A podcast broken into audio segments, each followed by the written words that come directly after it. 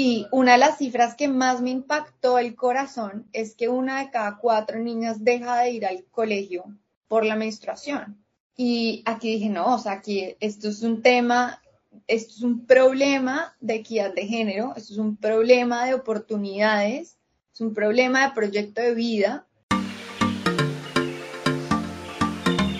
Hola, bienvenidos a Entre Amigos. El podcast Uniandino sociedad, cultura, arte, emprendimiento y mucho más. Un espacio donde hablamos de temas de interés y actualidad para nuestra comunidad. Hoy estamos en este episodio de Entre Amigos, el podcast de Uniandinos, con Laura Restrepo, una uniandina empresaria colombiana, líder en temas eh, de toda la conversación que se puede buscar de lo femenino eh, un discurso muy poderoso. Bienvenida Laura, ¿cómo estás? Luz, hola, gracias por tenerme aquí en este espacio tan increíble. Bueno, Lau, la verdad para nosotros es un placer eh, tenerte como nuestra invitada al día de hoy. Em, bienvenida, de verdad, tú sabes que Uniendinos es tu casa, estos espacios son totalmente tuyos, eh, digamos que en el marco de la celebración del Día de la Mujer nos, nos alegra mucho el corazón tener una Uniendina tan, tan memorable como tú, como nuestra invitada, así que procedamos, por favor cuéntanos quién es Laura Restrepo, de dónde viene, qué ha hecho. Soy uniandina, estudié administración de empresas y fui absolutamente feliz esos, esos cuatro años que estuve en los Andes. De hecho, fue un poquito más porque también pude hacer un intercambio, que creo que fue una de esas experiencias que también me inspiró mucho a construir todo lo que he venido haciendo en los últimos cinco años. Mm, hice un intercambio en Taiwán. Estuve ok. Seis, meses, no, un año. O sea, el intercambio era seis meses y alcancé a conseguir pasantía ya, entonces terminé viviendo un año en Asia, una experiencia que se la recomiendo a cualquier persona que pueda hacerlo.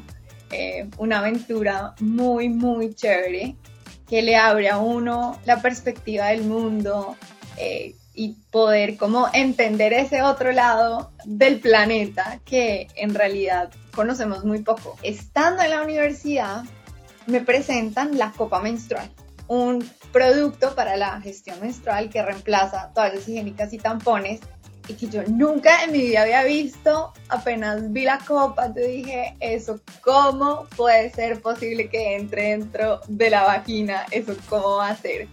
Em, y, y, da susto, además, ¿no? Porque uno la ve y se ve muy grande y, y hay muchos miedos. Y cuando me explicaron que es un producto que dura 10 años y que con ese, o sea, al durar tanto tiempo, al ser reutilizable, el impacto ambiental es altísimo. Yo creo que pocas veces calculamos como que representan 10 años de toallas higiénicas y tampones. Eh, hoy ya sabemos que son 90 kilogramos de basura aproximadamente. Y es basura que no se puede reciclar porque pues tiene la sangre menstrual. Entonces, em, a mí ese pedacito fue como el que me movió el corazón y me incentivó a probarla eh, entonces yo digo que, que, la copa menstrual para mí no fue amor a primera vista, sino fue amor a primer uso. Apenas la utilicé, dije como, wow, ¿qué es esto tan espectacular? ¿Cómo hemos vivido tantos años sin, sin un producto como estos? Hablando con mis amigas, ninguna conocía la copa.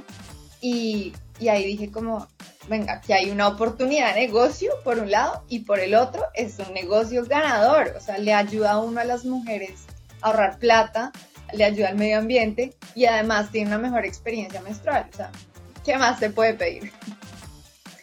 Y, y entonces eh, ahí arranco como dije, bueno, empecemos a distribuir alguna marca que ya esté acá en Colombia y hacer como ese sondeo de mercado, ¿no?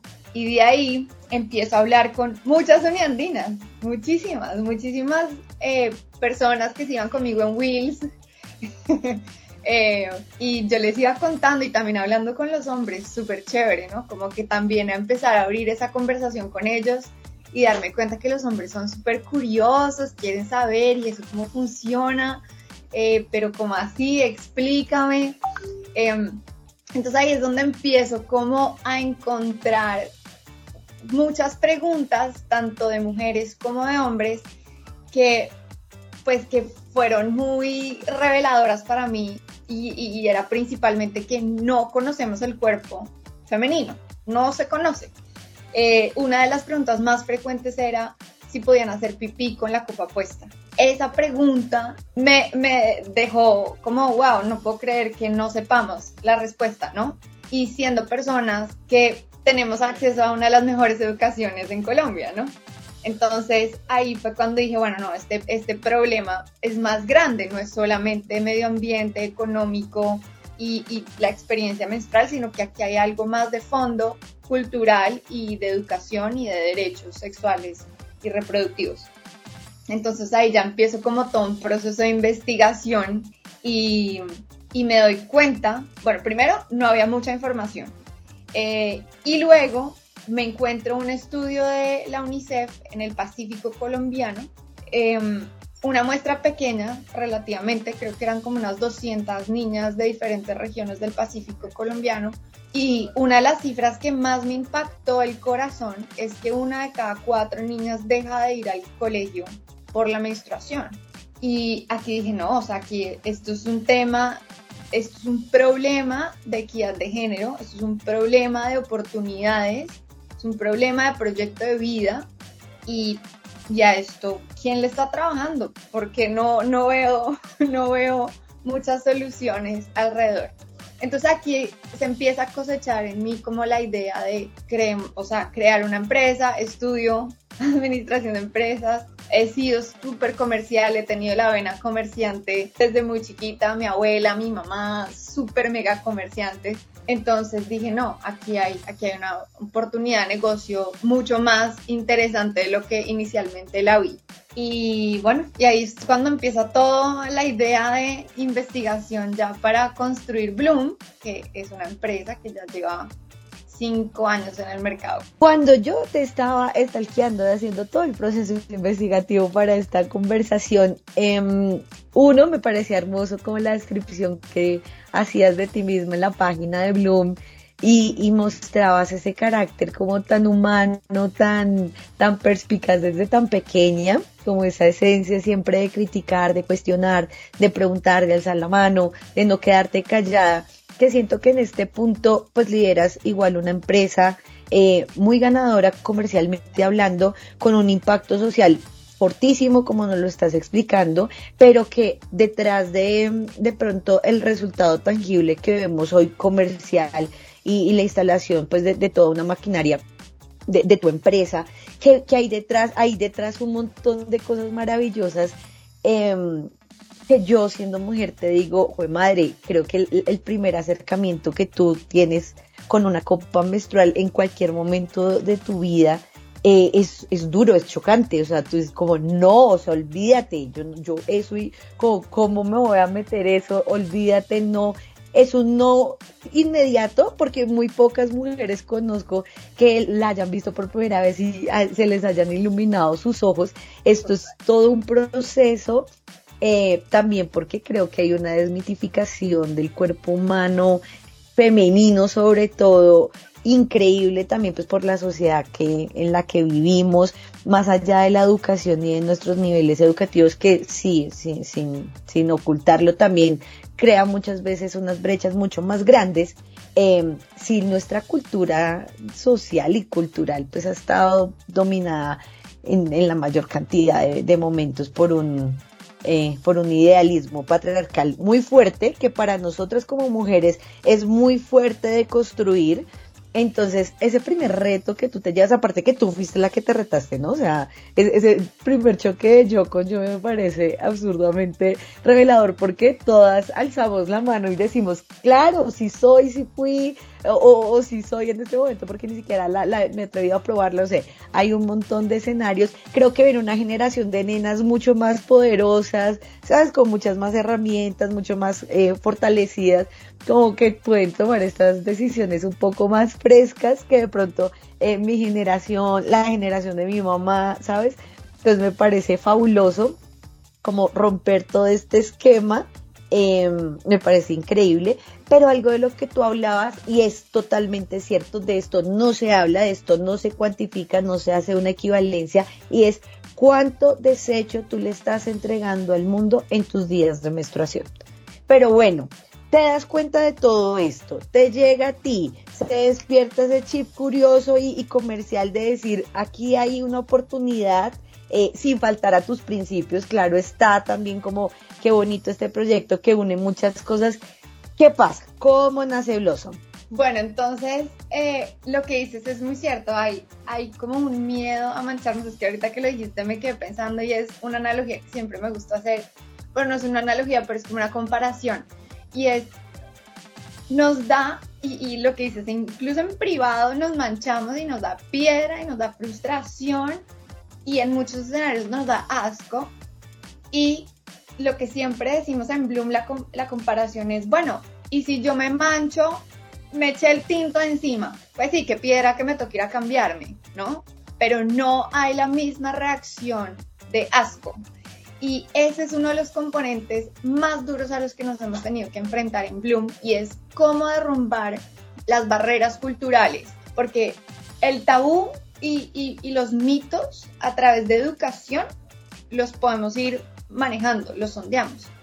Pero es que resulta que es que no soy solo yo con yo, ¿no? No es solamente ese esa angustia, ese miedo, esa vergüenza que puedo sentir yo internamente, ese asco, sino que también es todo el mundo que me rodea. Mi mamá, mi hermano, mi pareja, mi amigo, mi amiga, eh, mi compañero, compañera de trabajo, mi jefe. O sea, es todo un ecosistema que tenemos que literalmente trabajar en conjunto para poder derrumbar esas barreras culturales y que los impactos de brecha de género generados por temas relacionados con la menstruación empiezan a disminuir. De lo contrario, es muy difícil. O sea, empiezo yo a distribuir copas de otra marca, empiezo a investigar, a entender qué está pasando en Colombia, qué alternativas hay, qué empresas están trabajando por esto y encuentro muy poco. Entonces ahí también está la oportunidad ¿no? de, de negocio. Yo tuve muy claro el reto de, desde el principio. Tuve muy claro el reto de esa barrera cultural de la que estaba hablando anteriormente, porque para mí convencer a esas clientas uno a uno era difícil.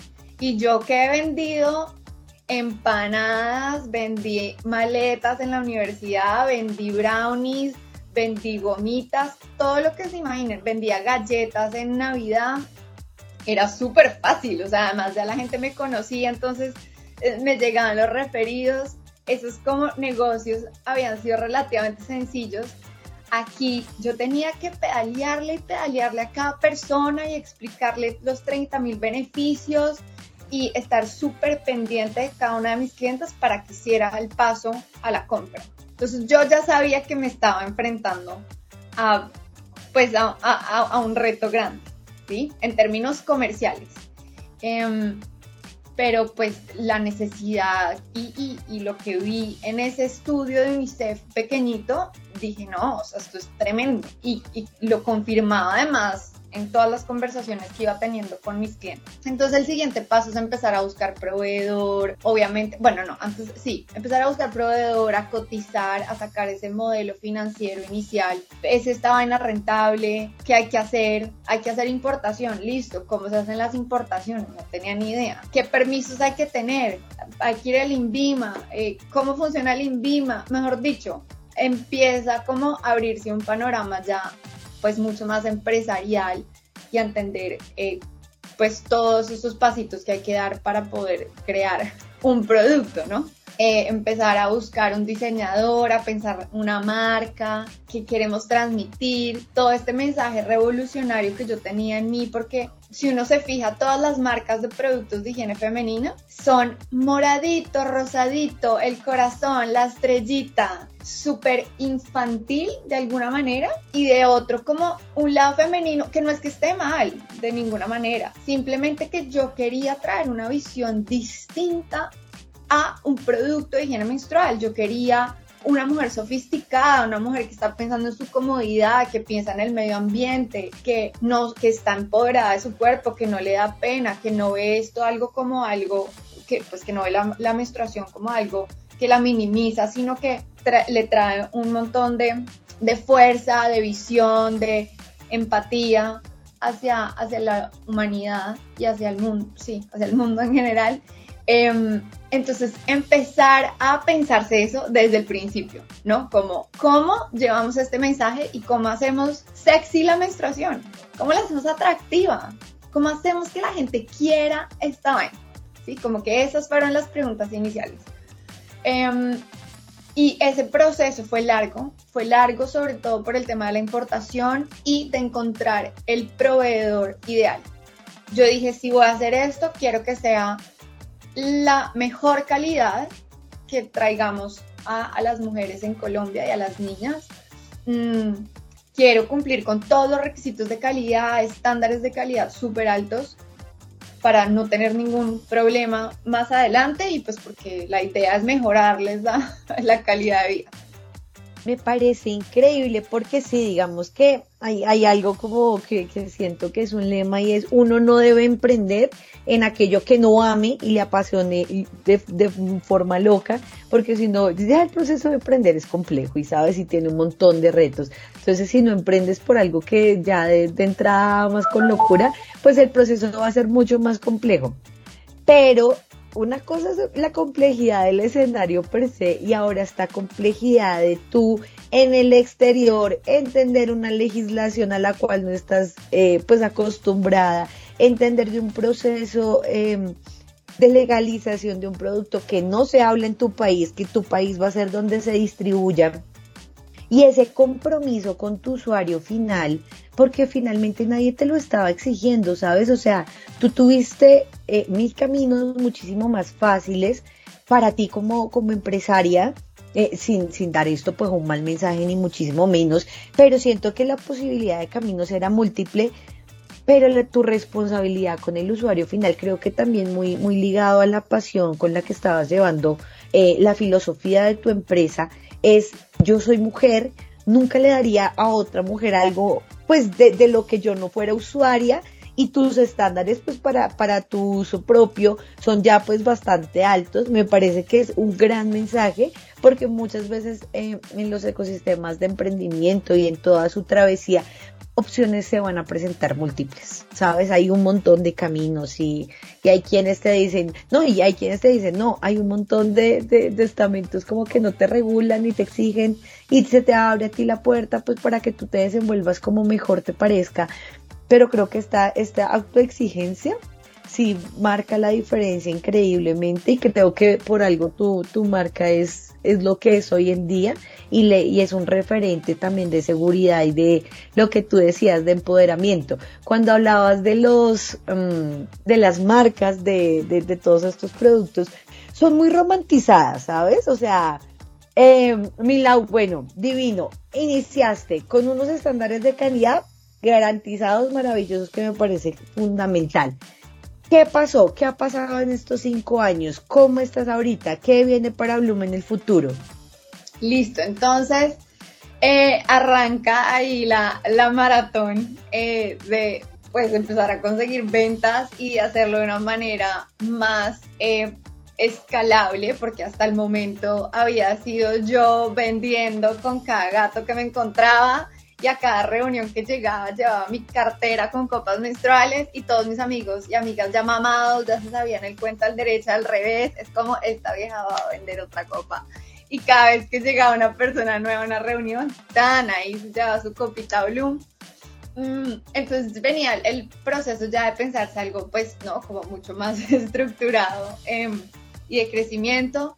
Eh, antes de todo el cuento de Bloom, yo aprendí de, programación eh, y de desarrollo web. Entonces creo la primera página web de Bloom, la creo yo solita desde cero y fue buenísimo porque me ahorré pagarle todas las comisiones que uno hoy en día le tiene que pagar como al de los pagos y al de la plataforma y al de todas las cosas. Eh, entonces al principio fue muy bueno como tener todas esas habilidades y también era muy rico como sentir que estaba construyendo yo algo desde cero y que podía hacerlo como, como todo. Pues. Entonces Bloom arranca a crecer a través de redes sociales. Instagram se vuelve nuestra, nuestro canal número uno de comunicación con nuestras clientas. Obviamente WhatsApp también, pues porque en Colombia estamos acostumbrados a WhatsApp. Em, entonces por ahí se generaban la mayoría de leads y de conversiones. Em, los dos primeros años de Bloom yo hice cero pauta, o sea, todo fue orgánico, crecimiento orgánico, growth hacking. Yo no era experta en redes sociales, nada que ver, o sea, de hecho en, en mi cuenta personal, pésimas las redes, mejor dicho. O sea, nadie me tenía en el radar como una persona de redes sociales, pero pues dije, es el camino y hagámosle. O sea, aquí es como le puedo llegar a gente nueva. Mm, y empiezo a hablar y hablar y hablar y un poco como tú decías al principio y esa descripción que está en la página web, yo soy una persona que cuestiona todo, tengo opiniones fuertes, eh, carácter fuerte, eh, me gusta además aprender mucho, me gusta investigar y, cuestionar todo lo que me va a encontrar. Entonces empiezo a mostrar cómo es el lado mío a través de las redes de Bloom y eso empieza a tener mucha acogida, mm, empezamos a compartir, pues empiezo yo a compartir contenido educativo y eso empieza a subir el engagement, el engagement. Y bueno, eso nos llevaba a las ventas, pero entonces se viene un segundo reto que es quiero llegar a poblaciones vulnerables no tengo plata, ni siquiera me estoy pagando yo sueldo al principio, pues ¿cómo hago? No me puedo poner a regalar producto y listo porque pues aquí la sostenibilidad económica también es importante para que esto crezca y, se vuelva eh, una máquina de impacto mucho más grande. Mm, entonces se me ocurre un día, amanecí con la idea en la cabeza. Cuando uno es emprendedor, uno, mejor dicho, uno sueña con la empresa, uno se levanta pensando, uno se acuesta pensando en la empresa, en los retos, en cómo solucionar, en cómo hacer. Eh, y me levanté con la idea de qué tal si por cada persona que suba una foto a redes sociales con la copa así en la mano, mostrando su cara y tague a Bloom, decimos que donamos una copa. Y en su momento todo el mundo me dijo, estás loca, nadie va a subir una foto a Instagram con productos menstruales. Eso en su momento, eso fue 2018, era una locura. Yo dije, pues voy a intentar, pues no pierdo nada. Si me va bien, me va bien y si no, pues baila. Em, y así lo hice. Empecé la campaña, primera semana, poquitas personas, segunda semana empiezan a llegar. Entonces, claro, es la amiga que ve que la amiga subió, entonces ella también ya quiere subir y quiere donar y quiere hacer parte de esta conmoción social porque las primeritas que empezamos a usar la copa, sabíamos, o sea, es que uno la prueba y lo que digo, eso es amor a primer uso, uno la usa y ahí mismo sabe el impacto tan increíble que esto tiene. Entonces, em, así fue como logramos un primer growth hack en Instagram y en los primeros seis meses llegamos a 10.000 seguidores. Eh, y fue absolutamente divino. Llegaron una cantidad de personas muy chéveres a, a Blue. Pasa el primer año, el segundo empezamos a crecer, 2018 fue muy bueno, 2019 fue muy bueno, 2020 la mega sacamos del estadio, es COVID, las personas están en la casa, se sienten más cómodas con la idea de probar un producto de estos. Mm, mejor dicho, el, 2020 fue un año divino, espectacular para Blue. Ahora, aquí yo les digo 2018 lindo, 2019 lindo, 2020 lindo, pero en el camino uno sube y bajas bravísimos emocionalmente de aprender a trabajar sola mm, y en noviembre del 2020 sacamos los calzones Bloom Segundo productazo que se volvió un hit absoluto. Yo quedé sorprendida porque tuvo una acogida muy fuerte dentro de nuestra comunidad. Mm, y yo creo que eso fue un hito importantísimo en Bloom, como empezar a pensarnos más productos para la gestión menstrual que fueran sostenibles, que siguieran nuestros valores Em, y, nuestra misión y que nos ayudaran como empresa a, mantener. Y el proyecto social empieza a crecer. En, en febrero del 2020 nos salió un proyecto grandísimo eh, con una ONG para trabajar con 900 mujeres inmigrantes eh, en la frontera entre Colombia y Venezuela, en Arauca. Divino el proyecto, lo sacamos adelante y ese para mí también fue otro hito porque fue darme cuenta de que había otra línea de negocio que no era el B2C, no era, no era directo al cliente, sino era un B2B, un B2G dirigido hacia el gobierno, hacia instituciones que tuvieran recursos eh, para, para, llevar a, comunidades de escasos recursos. Eh, y entonces ahí yo empiezo a desarrollar esto mucho más, pero se llega COVID. Y para trabajar con comunidades vulnerables, pues por internet no se podía, porque ellos no tenían conexión, eso tenía que ser presencial. Entonces ahí se nos frena muchísimo, se nos frenó desde marzo hasta, hasta noviembre, hasta diciembre. O sea, fue casi todo el 2020 que esa línea quedó frenada y nos tocó pivot. ¿Qué hacemos? El problema está en todo, todo tipo de comunidades, todo tipo de estratos, niveles socioeconómicos. Esta vaina, llevémosla a empresas y a colegios que todos están adaptando al uso de llamadas eh, virtuales y, eh, y nada, intentemos saber qué pasa. Y empezamos a tocar puertas y empezamos a contar esto en redes y nuestras usuarias que trabajaban en X o Y empresa empiezan a alzar la mano, ay no, yo quiero que vengan a mi empresa, ay no, yo quiero que vengan a mi empresa. Y desarrollamos un, o sea, esto fue un pivot bárbaro del, del proyecto social. Eh, y, lo volvimos una línea de, negocio más de, de Bloom. Eh, Súper bonito ver que las empresas están dispuestas a, a trabajarle y apostarle a los derechos de sus empleadas, que entienden que el 20% del tiempo laboral de las mujeres estamos menstruando. Entonces hay que pararle bolas a la productividad, hay que ofrecer políticas internas dentro de las empresas donde las mujeres se sientan acogidas, donde se sientan apoyadas. Y esto no quiere decir que entonces nosotras trabajemos menos o que nuestro trabajo sea de mejor calidad. Es que necesitamos una flexibilidad en tiempos, porque podemos ser incluso mucho más productivas. Eh, y pues también entra un tema cultural dentro de las empresas, de cultura organizacional, que implica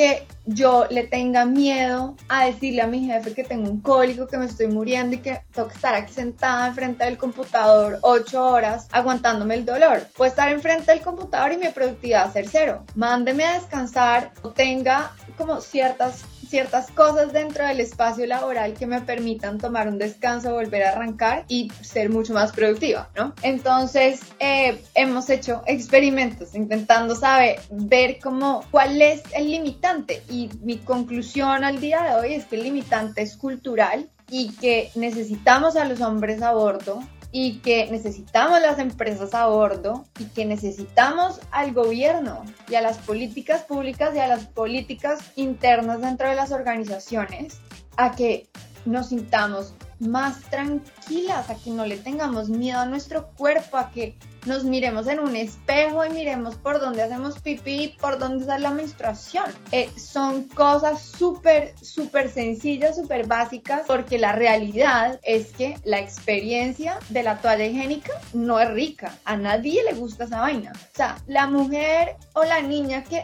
a hoy sigue utilizando una toalla higiénica es porque le tiene miedo a la copa, no es porque le parezca una maravilla la experiencia con la toalla higiénica. O sea, eso sí creo que lo hemos mega que te confirmado hablando con miles y miles de mujeres. Eh, entonces, el reto es ese, Luz, es, es seguir derrumbando las barreras culturales y en este año queremos hacerle muchísimo foco, muchísimo foco a la copa menstrual y el calzón digamos que el 2022 quisimos explorar con más productos, los juguetes seguirán estando, pero nuestro foco es la menstruación. Y, vuelvo, volví a mi idea del 2020 cuando me decían que me metiera a vender cepillos de bambú y no. O sea, definitivamente el problema y donde hay una oportunidad inmensa es en la menstruación. Y si trabajamos con organizaciones internacionales que traen fondos para poder llegar masivamente a estas comunidades, eso es a lo que le tenemos que apostar. El, el impacto a grande escala, que lo contrario son personas que el, el proceso educativo y, el, y el, la línea del tiempo para derrumbar esos tabúes y el proceso de construcción sería muy largo. Sería muy largo para que ellas, es que, es que la copa podría costar 5 mil pesos, puede ser gratis. Pero si no derrumbamos los tabúes, es muy difícil. Entonces hay que llevar educación masivamente a todo Colombia. Eso es, un eso es nuestra conclusión hasta el día de hoy, pues nuestra hipótesis, eh, y, a eso le vamos a seguir apostando. Nos unimos, o sea, eh, eh, ya para cerrar, porque esta conversación maravillosamente extensa, divina, para cerrar de verdad me uno a eso, creo, y, fue también con un poco con lo que abrimos esta gran charla y es la deconstrucción de los pensamientos que tenemos tan arraigados las mujeres en nuestro, en nuestra psiqui. Eh, no nos culpo, no nos juzgo, creo que es también producto de, de todos los años que, que hemos como venido educándonos en, en, un país como en el que, en el que vivimos, pero me uno y creo que esa es la respuesta. Más allá de que sea eh, de pronto una respuesta financiera para tu empresa, creo que es una respuesta a tu filosofía de vida y a tu filosofía de marca, que en tu caso particular la, la pudiste llevar a, lo empresarial. Es un gusto que pocos se pueden dar, pero pues tú eres una gran afortunada de esto. Pero sí, tienes abiertas todas las plataformas de Uniendinos para hacer visibles todos los momentos educativos que consideres. Eh, creo que este precisamente es uno de ellos, entender por qué tantas cosas. Estoy segura que esta va a ser la primera de muchas entregas que, que haremos junto contigo, porque sí, también creo que, que el cambio merece tener eh, impacto, el, el, cambio merece tener una agenda, el cambio merece tener un montón de, de, de personas que lo apoyamos y que nos unimos a él. Entonces, nada, de nuevo felicitarte. Eh, increíble, increíble todo lo que nos cuentas. Eh, nos cuentas, perdón. Increíble celebrarte en, en, una fecha como esta. Eh, nada, maravilloso, Lau. No, Luz, mil, mil gracias, de verdad. sin duda, me encantaría trabajar muchísimo más de cerca con Uniandinos, que empecemos a llegar a, todas las personas que hacen parte de esta comunidad, que empecemos a abrir estos espacios de conversación, estos espacios de cuestionamiento, donde realmente miremos hacia adentro en, las organizaciones y, miremos a ver qué se puede hacer.